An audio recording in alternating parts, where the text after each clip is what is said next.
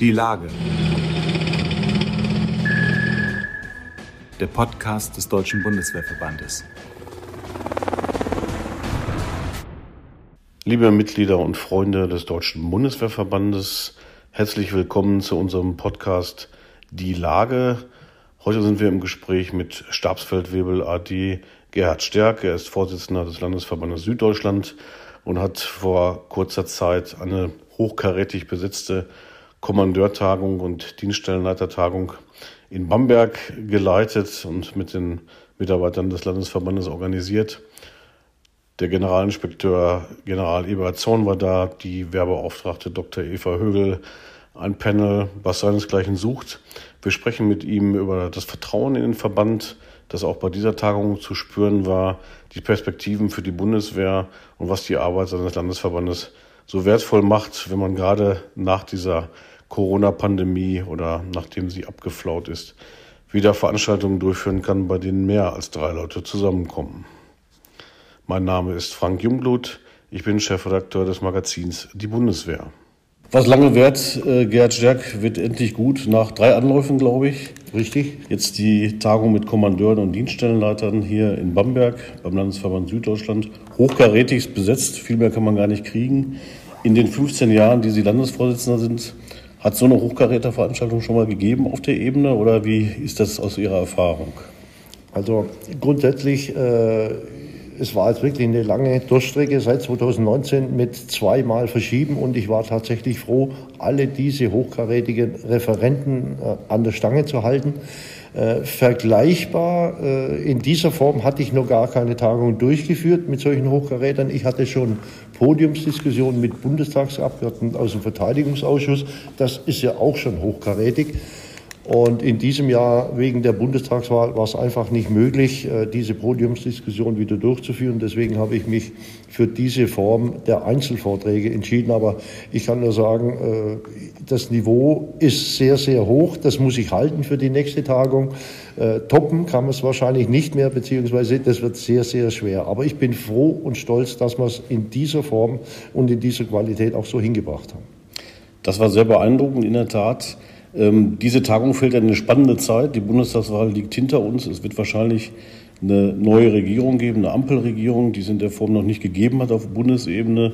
Es wird wahrscheinlich auch eine neue Verteidigungsministerin, einen neuen Verteidigungsminister geben, einen neuen Bundeskanzler. Äh, das hat die Tagung, glaube ich, noch mal spannender gemacht. So war der Eindruck, denn der Inspekteur, der Generalinspekteur hat berichtet, wie die Bundeswehr dasteht, was sie braucht. Die Werbeauftragte hat sich ähnlich geäußert. Ähm, das war ein glücklicher, kein glücklicher Zufall, aber es war auf jeden Fall ein gutes Timing, kann man sagen. Ähm, was nehmen Sie mit von dieser Tagung und von den hochkarätigen Referenden und Gesprächen? Also speziell bezogen auf die Bundestagswahl muss ich sagen, äh, es war natürlich nicht nur in den Vorträgen immer wieder mal ein Thema, es war natürlich auch in vielen Pausengesprächen und äh, beim Essen der Fall. Es wird momentan auch viel spekuliert, welche Partei äh, kriegt welches Ministerium, was wird beansprucht. Es gehen Namen rauf und runter, wer bekommt das Verteidigungsministerium. Es wird auf jeden Fall spannend werden. Ich nehme auf jeden Fall mit, dass ich für die nächste Tagung dieser Art natürlich mit Blick auf die neue Bundesregierung, auf neue Besetzung im Verteidigungsministerium äh, Einladungen aussprechen werde. In welcher Qualität, die nachher beantwortet, beantwortet wird, weiß ich noch nicht, aber äh, es ist ein Neuansatz und ich sag mal, die zwei neuen Partner, die FDP und die Grünen sind momentan in einer unwahrscheinlich guten Ausgangsposition mit ihren Forderungen. Das ist voll und ganz verständlich. Und es bleibt mal abzuwarten. Vor allen Dingen auch, wenn in diesem Jahr noch oder nächsten Jahr ein Summenstrich unter die Corona-Ausgaben gemacht werden muss, bleibt die große Frage, Inwieweit wird auch ein Einzelplan 14 und das Verteidigungsministerium rasiert werden müssen, um diese äh, große Schuldenlast dann auch mitzutragen? Da werden alle Ressorts wahrscheinlich zur Kasse gebeten werden. Und was Generalinspekteur auch gesagt hat, die Mangelausstattung an Großgerät, an Munition und äh, auch äh, an Ausbildung und Personal, politische Bildung, innere Führung, all das waren ja Bestandteile der Tagung. Es wird alles ein Stück weit darunter leiden, wenn das Geld nicht mehr da ist. Und das hat ja auch Auswirkungen auf den Verband, im, im, Guten wie im Schlechten. Das heißt, wenn der Einzelplan 14 wie der vielleicht Bundeskanzler Olaf Scholz zwei Tage vor der Wahl versprochen hat, sogar noch steigen soll. Dann ist das auch gut für den Verband. Der Bundeswehrverband Ihrer Heimat auch hat äh, den 65. Geburtstag in diesem Jahr. Man hat bei dieser Tagung erlebt, dass äh, es ein großes Vertrauensverhältnis offenbar geben muss zwischen den Gästen auch, den Mitgliedern und denjenigen, die hier die Tagung mit ihren Referaten und Vorträgen bereichert haben. So ein Vertrauen muss man sich erarbeiten. So einfach kommt das auch nicht. Ja? Also ich habe es ja auch deutlich gemacht, äh, unser Bundesvorsitzender Oberstleutnant Wüstner, er ist eine Bank. Und äh, ich habe gestern auch gesagt, er hat ja fast ein komplettes Ministerium oder fast mehrere Ministerium, Ministerien komplett im Kopf und kann überall auf die Fragen wechseln.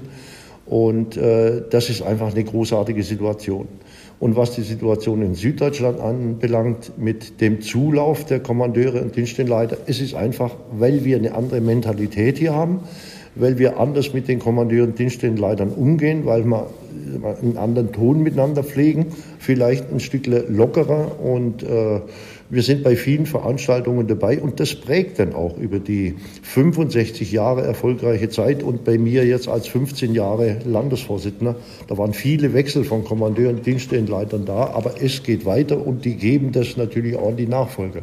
Und das prägt unsere Arbeit und macht uns die Arbeit auch unwahrscheinlich leicht.